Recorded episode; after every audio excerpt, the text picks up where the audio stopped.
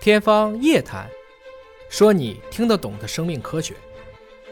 我我来的路上看到您这已经零食自由了，呃，基基本上然后刚刚说你们刚刚帮一家一天带出去了十二万箱橙子，是一个挂果四百天的橙子，我们研究芸香科很久了，我都啊还没有知道还有这样的橙子。对，也非常优秀。东方小孙跟顿顿他们一天卖了十二万箱橙子。我们前两天对去了东北啊还卖了好几万担的这个大米五常的。五常的，因为我们很熟嘛，嗯他们特别感谢你们，帮助这个品牌真的应该说浮出水面。哎呀，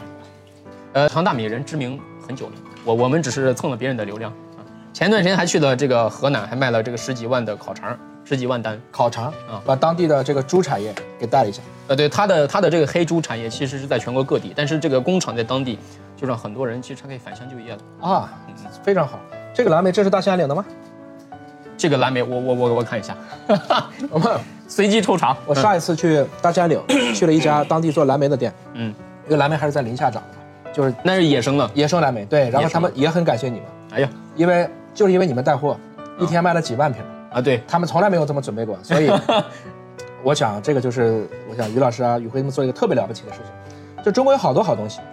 啊，不管是动物啊、植物啊啊地道的或者我们道地的这些农产品，嗯，其实大家没有很好的渠道去了解。对，第二个呢，可能我们并没有一个很有信用的平台能把它给甄选出来，嗯所以很多就烂到地里，烂到山里，它其实运不出来。所以我想大家都应该支持一下，啊、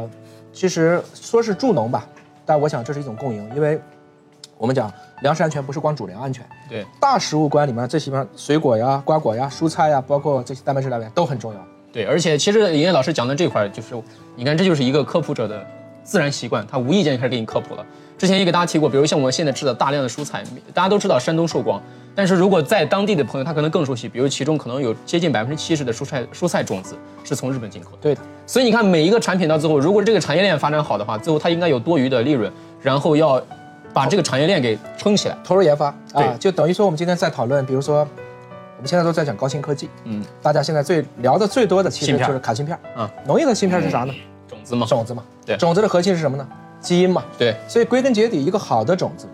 一个好的种子就能够影响一个行业、一个产业，乃至一个国家的一个经济的命脉。嗯，比如说，我们现在最担心的就是大豆，嗯因为每年我们要进口差不多九千万吨到一亿吨大豆。嗯，但是大豆是中国原产的。对稻粱菽这个菽就是大豆。就是大的草字头一个叔叔的叔。哎，那你说这个东西在中国原产，为什么最后我们却干不过？比如说像美国，对他们这几个啊大豆的这个育种公司呢？其实我们还是要加把劲儿，把这样的一些中国的核心的种质品质牢牢的控制在自己的手里，因为中国是一个大国，大家别觉得如果中国没粮了，我们向全世界买粮不可能的，没有人对能养得起中国。中国人真的还是要把，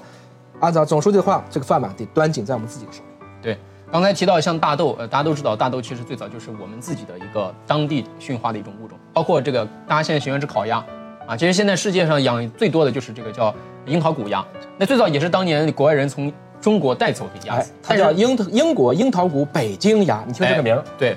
所以它最早来源还是在这个北京，只不过他们当时把这个出去就进行了品种的驯化，所以它可能长得更快，吃饲料更少，收肉率更高，更符合现在人的口感啊。但但后后来好的是拥有这个品种的鸭的公司被中国一家公司买下来了，但是其他的领域其实像牛啊、羊啊、猪啊，它可能还存在很多的问题。